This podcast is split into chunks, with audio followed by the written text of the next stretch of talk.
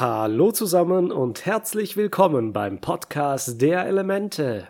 Heute geht es mal wieder mit einem dicken, dicken Dankeschön los. Auf Spotify hat der Podcast der Elemente inzwischen die 2000 Follower überschritten. Dahingehend ein riesengroßes Dankeschön an alle, die hier mithören aber auch an die Leute, die auf YouTube zugucken. Dort ist der Kanal inzwischen auf knapp über 400 Abonnenten gewachsen. Wenn es also jetzt noch Leute gab, die von dem einen oder dem anderen Kanal nichts gewusst haben, Spotify-Zuhörer kommt gerne auf YouTube und YouTube-Gucker kommt auch gerne nach Spotify. Auf YouTube untermale ich den Podcast immer mit Bildern aus der Serie und auf Spotify kriegt ihr dafür die Episode etwas früher zu hören, weil ich ja noch das Video bearbeiten muss. Lasst mir auch gerne ein Abo oder ein Follow dann dort und schreibt mir auch gerne in die Kommentare. Wenn ihr noch etwas zum Anmerken habt oder einfach etwas über Avatar quatschen wollt, mir macht das immer sehr viel Spaß. Und ich habe auch einen Twitter-Account, wo ich euch auf dem Laufenden halte, falls es mal irgendwie zu Ausfällen während des Podcasts kommt. Und apropos Ausfälle, ich muss mich entschuldigen, dass diese Episode erst so spät erscheint, aber bei mir privat gab es eine Menge zu tun und eine Menge zu erleben,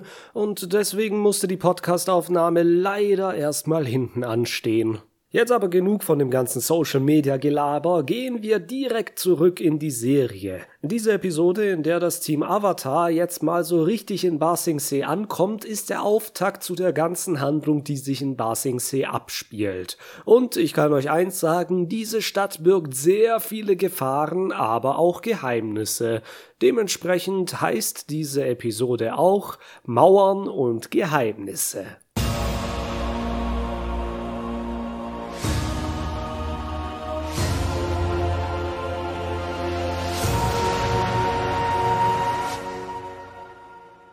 Wir starten mit Aang, Toff, Katara und Sokka, die gerade im Zug sitzen und ins Innere von Ba Sing fahren. Nachdem sie in der letzten Episode die Gefahr durch den bedrohlichen Bohrer erfolgreich abwenden konnten, fahren sie nun auf den Hochschienen über die Felder zur inneren Mauer. Ihr Hauptziel ist weiterhin der König und natürlich Appa finden. Dem König müssen sie sagen, dass es eine Sonnenfinsternis geben wird, die entscheidend für den Krieg mit der Feuernation ist, und der arme Appa ist ihnen ja verschleppt worden. Nur um nochmal zu wiederholen, welche Quest die vier gerade haben. Wie Ba Sing aufgebaut ist, habe ich ja schon mal ein wenig erwähnt. Wir können dabei auf die Karte gucken und sehen, dass Ba Sing tatsächlich riesengroß ist. Die große äußere Mauer drumherum, die es in der letzten Folge zu verteidigen galt, schützt die ganze Stadt und die Landwirtschaft der Stadt. Große weite Felder erstrecken sich zwischen der äußeren und der inneren Mauer und die sorgen wohl für die Nahrung der ganzen Bevölkerung. Aber das ist lang noch nicht alles. Im Inneren der Mauer ist die Stadt nochmal unterteilt in drei Ringe. Der äußere Ring, der mittlere Ring und der innere Ring. Da bin ich letztens schon tiefer drauf eingegangen, aber ich wiederhol's nochmal. Wir haben im Erdkönigreich sehr strikte Hierarchien, schon fast ein Kastensystem. Im äußeren Ring leben vor allem Menschen, die mit ihren Händen arbeiten, Handwerker und Leute, die die ganze Drecksarbeit verrichten, der schmierige Pöbel also. Im mittleren Ring leben die Beamten und diejenigen, die das Geschäftswesen der Stadt leiten und betreiben, also die Mittelschicht, und im oberen Ring natürlich der Adel und die Hochwohlgeborenen, alles strikt getrennt durch Mauern, undurchdringliche gesellschaftliche Barrieren, die wohl kaum überwunden werden können. Was dabei auffällt, ist, dass der untere Ring der größte ist. Hier leben die meisten Menschen, unter anderem auch die ganzen Flüchtlinge. Aber ich habe da etwas vorgegriffen. Sehen wir doch mal, was für eine Zeit unsere Freunde im Zug haben. Vielleicht kennt ihr das ja, wenn ihr schon mal mit einer U-Bahn in einer Großstadt gefahren seid. Irgendjemand frisst immer einen Döner oder ein Frikadellenbrötchen, das übelst stinkt. Schwitzende Handwerker, die gerade von ihrer Schicht kommen. Schüler, die im billigen Parfüm gebadet haben, belasten die Nase noch zusätzlich. Es gibt keinen Sitzplatz. Die Klimaanlage funktioniert natürlich nicht. Und dann zwängen sich noch irgendwelche Leute irgendwie dazwischen, als ob wir nicht schon wie die Sardinen in dieser Dose sitzen. So ein Typ kommt auch zu Soccer und Toff und er sieht passenderweise recht dämlich aus. Er lutscht an einem Maiskolben, der wahrscheinlich nicht wie ein Döner stinkt, aber Essen in der Bahn ist aus einem guten Grund verboten. Ach, entschuldigt, dass ich so über die Bahn herziehe. Ich fahre ja eigentlich auch sehr gerne damit, viel lieber als mit dem Auto. Aber seit dem Wegfallen des 9-Euro-Tickets bin ich eigentlich nur noch am Nörgeln. Ah, einmal was Sinnvolles und dann, naja. Der Zug fährt jetzt jedenfalls durch die innere Mauer und unsere Freunde staunen nicht schlecht beim Anblick der riesigen Stadt. Als sie am Bahnhof aussteigen, lamentiert Toff, dass sie diese Stadt schon jetzt hasst. So viele Mauern, so viele Regeln, da ist man so eingeengt, so gar nicht frei. Aang pustet für Appa kräftig in die Bisonpfeife, um ihm wissen zu lassen, dass sie hier in der Nähe sind. Er kann es spüren, Appa muss hier in der Stadt sein. Und jetzt wird es gruselig. Wie der Zug abfährt, erkennen wir durch die Waggons auf der anderen Seite der Schienen jemanden stehen. Eine typische Horrorfilmszene eigentlich, um drohende Gefahr anzudeuten, und sie kommt in Form einer breit lächelnden Frau. Das Lächeln ist so breit, dass das doch im Gesicht wehtun muss. Und es wirkt äh, unbehaglich, unauthentisch. Also sogar in der Zeichentrickserie sieht man, dass dieses Lächeln nicht echt ist. Die Frau stellt sich dem Team Avatar als Judy vor und sie ist ihre Reisebegleiterin und soll sie ein wenig in der Stadt herumführen. Sokka bringt die ganze Sache aber relativ schnell auf den Punkt. Sie müssen zu den König, weil sie haben wichtige Informationen, Sonnenfinsternis und so. Judy blockt das selbst nach mehrfachem Beharren von Sokka komplett ab. Besonders auffällig ist, dass sie, nachdem er das Wort Krieg erwähnt, sagt,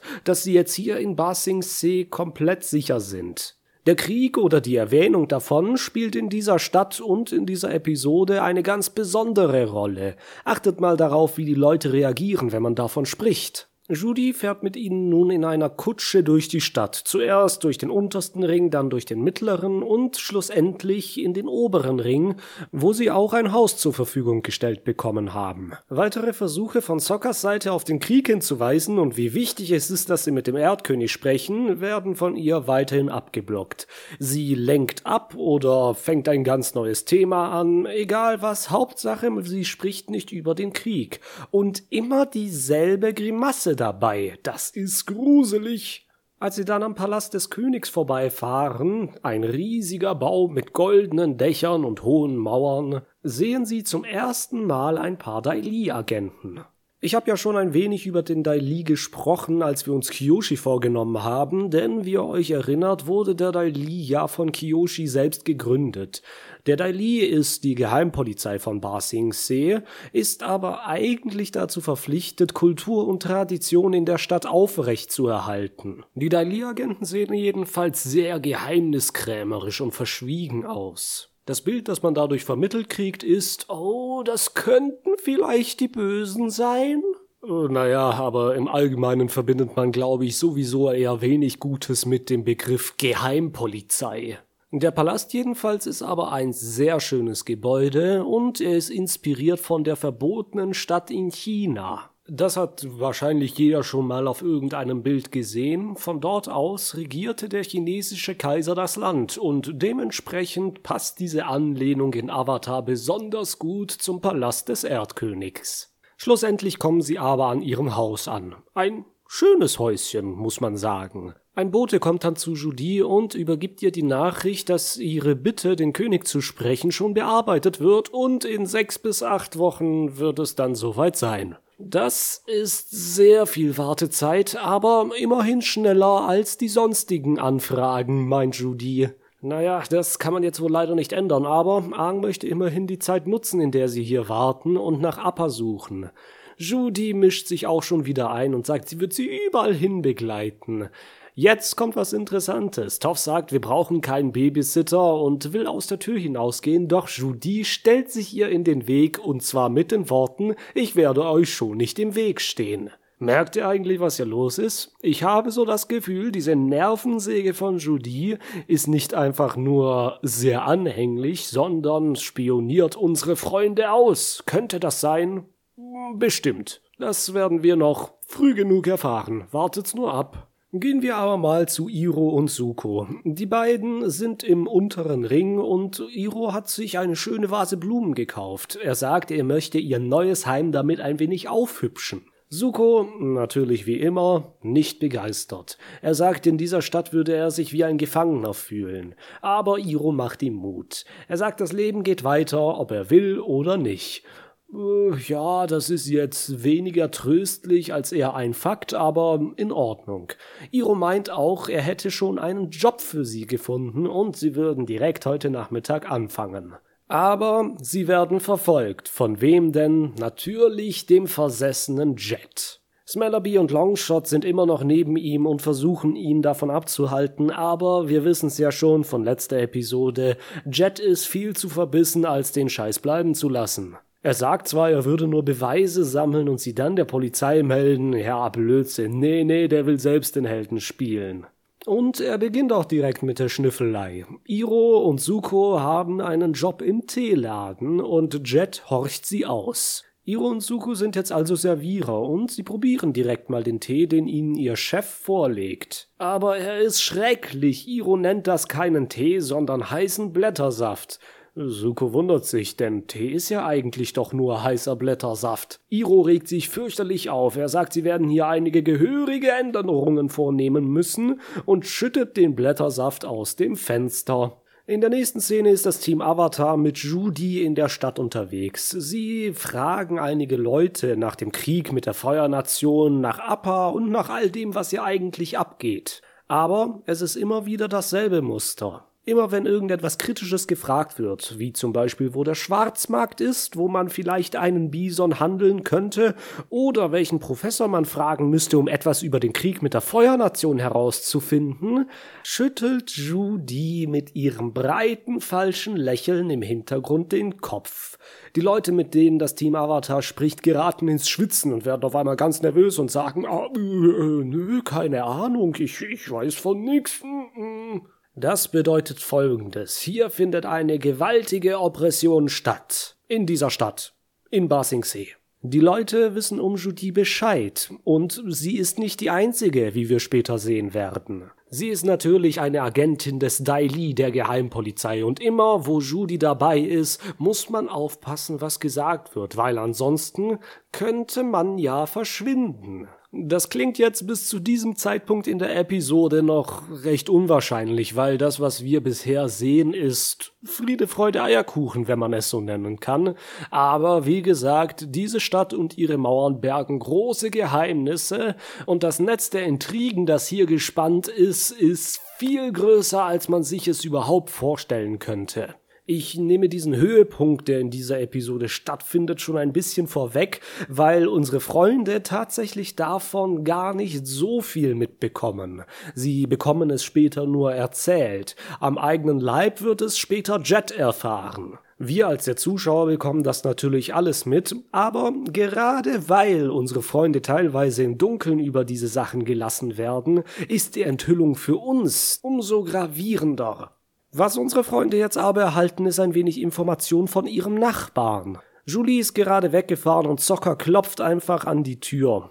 Der Nachbar, Pong, ist natürlich auch sehr nervös. Er will unter keinen Umständen mit ihnen über Krieg oder irgendetwas reden, weil er ist nur ein kleiner Regierungsangestellter, der drei Jahre hat warten müssen, bis er dieses schöne Haus bekommt. Da sieht man, welche Druckmittel die Machthaber gegen diese Menschen einsetzen. Sei schön brav und füge dich, ansonsten nehmen wir dir alles weg. Pong warnt sie auch noch explizit vor dem Dai Li und sagt ihnen, sie sollen nicht in der Öffentlichkeit über solche Sachen wie den Krieg reden. Dann schlägt er ihnen noch die Tür vor der Nase zu, und wenn sie es jetzt nicht begriffen haben, was hier abgeht, na, dann kann ich ihnen auch nicht helfen. Sie müssen also besonders vorsichtig sein, wenn Sie sich in der Stadt bewegen. Und ein Vorbild an Vorsicht ist Iro. Jet beschattet sie natürlich immer noch, sogar wenn sie in ihrer eigenen Wohnung sind. Er hat ihnen die Feuersteine gestohlen und hofft natürlich so, Iro zum Bändigen verleiten zu können. Aber das klappt natürlich nicht. Iro leiht sich anstatt zu bändigen einfach Feuersteine von ihren Nachbarn aus und entzündet so die Flamme. Die Nacht vergeht und am nächsten Morgen findet Katara in der Post eine Mitteilung, dass der König für seinen Bären eine Party schmeißen wird. Jetzt werdet ihr sicher denken, dass der König einen Schnabeltierbären hat. Oder einen Nasenrattenbär, einen Skunkbär, einen Gürteltierbär oder sonst irgendein Mischwesen, das halt Bär ist. Aber tatsächlich ist dieses Tier das einzige, soweit ich weiß, das kein Mischwesen ist. Der König hat tatsächlich einen reinrassigen Bären. Hm. Katara schmiedet nun den Plan, dass sie während des Festes zum Erdkönig gelangen, indem sie sich unter die Leute mischen. Doch Toff hat da ihre Einwände. Sie sagt, mit ihrem ländlich-bäuerlichen Verhalten würden sie zwischen den noblen Gästen direkt auffallen. Sie hingegen hat die feinen Umgangsformen schon recht früh gelernt. Das sagt sie übrigens, während sie das Essen wegschmeißt, mit vollem Mund spricht und einen Popel an die Decke schnipst. Das passt vielleicht nicht zusammen, aber Toff sagt ja selbst, sie hat diese Umgangsformen schon lange freiwillig abgelegt. Katara jedoch könnte mit etwas Hilfe da schon durchkommen. Und als der Abend des großen Festes anbricht, werfen sich die beiden Mädchen richtig in Schale. Sie tragen wunderschöne Gewänder, sind geschminkt und haben jeweils einen Fächer. Aang und Zocker, die davor eine Elementversion von Schere Papier gespielt haben, sind komplett baff. Warte mal, eine Elementversion von Schere, Stein, Papier? Also Schere, Stein, Papier mit vier Elementen? Hm, Stelle ich mir etwas knifflig vor, denn für die Schnick-Schnack-Schnuck-Experten unter euch, die wahrscheinlich auch das äh, Schere, Stein, Papier Exe Spock aus Big Bang Theory kennen, die werden wissen, dass man dieserlei Spiele nur mit einer ungeraden Anzahl an Handsymbolen spielen kann. Denn wie ich es in meinem Video zum modernen Pai-Show schon gesagt habe, das mit den vier Elementen auf der gleichen Spielmechanik basiert, werden sich jeweils zwei Elemente immer neutral gegenüberstehen und die Wahrscheinlichkeit eines Unentschiedens ist somit recht hoch. Es sei denn, man lässt ein Element weg. Wahrscheinlich die Luft, weil seit 100 Jahren hat man keine Luftbändiger mehr gesehen. Könnte also gut sein, dass man hier tatsächlich nur mit Wasser, Erde und Feuer spielt. Die Mädchen werden jetzt jedenfalls schon mal aufs Fest gehen und versuchen, die anderen beiden später hineinzuschleusen. Ob das funktioniert? Und Zocker zucken mit den Schultern. Wir werden mal sehen, was dabei herauskommt. Währenddessen vor dem Teeladen, in dem Iro und Suko arbeiten, trifft sich Jet, natürlich ist er vor dem Teeladen, um die beiden auszuspähen, nochmal mit Smellerby und Longshot. Die beiden versuchen auf ihn einzureden und sagen ihm, er soll's gut sein lassen. Sie wollten hier doch neu anfangen und nicht immer den Feuerbändigern hinterherlaufen. Er ist total versessen und er soll damit aufhören. Jet druckst noch ein wenig herum, versucht sie dann noch auf seine Seite zu ziehen. Er bräuchte doch nur ihre Hilfe, dann würde es schneller gehen und die ganze Sache wäre abgeschlossen. Aber, wie gesagt, er ist total verbissen und lässt sich nicht von seinem Vorhaben abbringen. Im Teeladen derweilen läuft es richtig gut. Die Tische sind gefüllt, Tee wird ausgegossen, die Kundschaft ist zufrieden. Der Besitzer des Ladens verspricht Iro eine Gehaltserhöhung. Er hat wohl tatsächlich große Änderungen vorgenommen und das scheint den Menschen zu schmecken.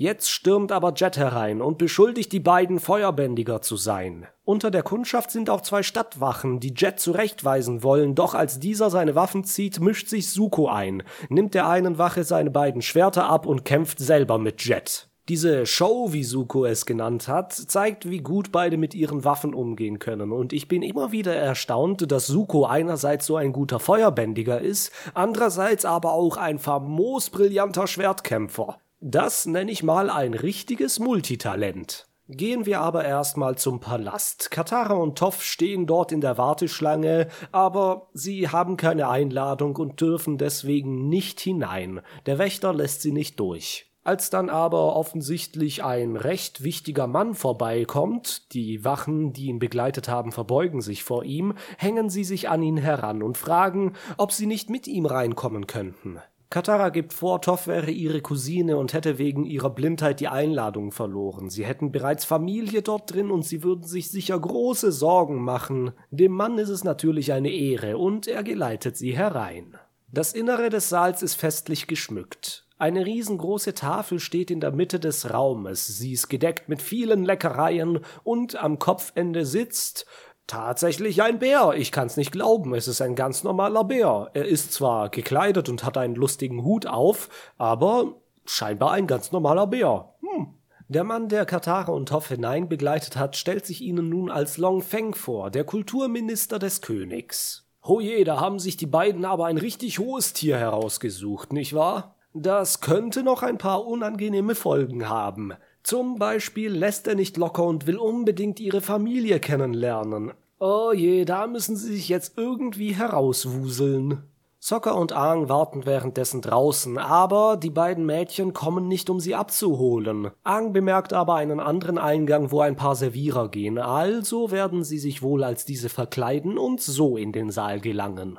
Kurzer Schnitt wieder zu Suko, Jet und Iro. Der Kampf hat sich inzwischen auf die Straße verlagert und die Fechterei geht richtig heiß her. Jet ist weiterhin wild dabei, Beschuldigungen um sich zu werfen und Suko und Iro versuchen beide auf ihn einzureden und zu sagen, hey, lass mal gut sein, du täuschst dich, du brauchst Hilfe, du bist verwirrt. Auch wenn er eigentlich recht hat, bin ich dennoch auf der Seite von Suko und Iro. Eigenartig, wie man manchmal so die Seiten wechselt. In der ersten Staffel waren die beiden noch die Bösen.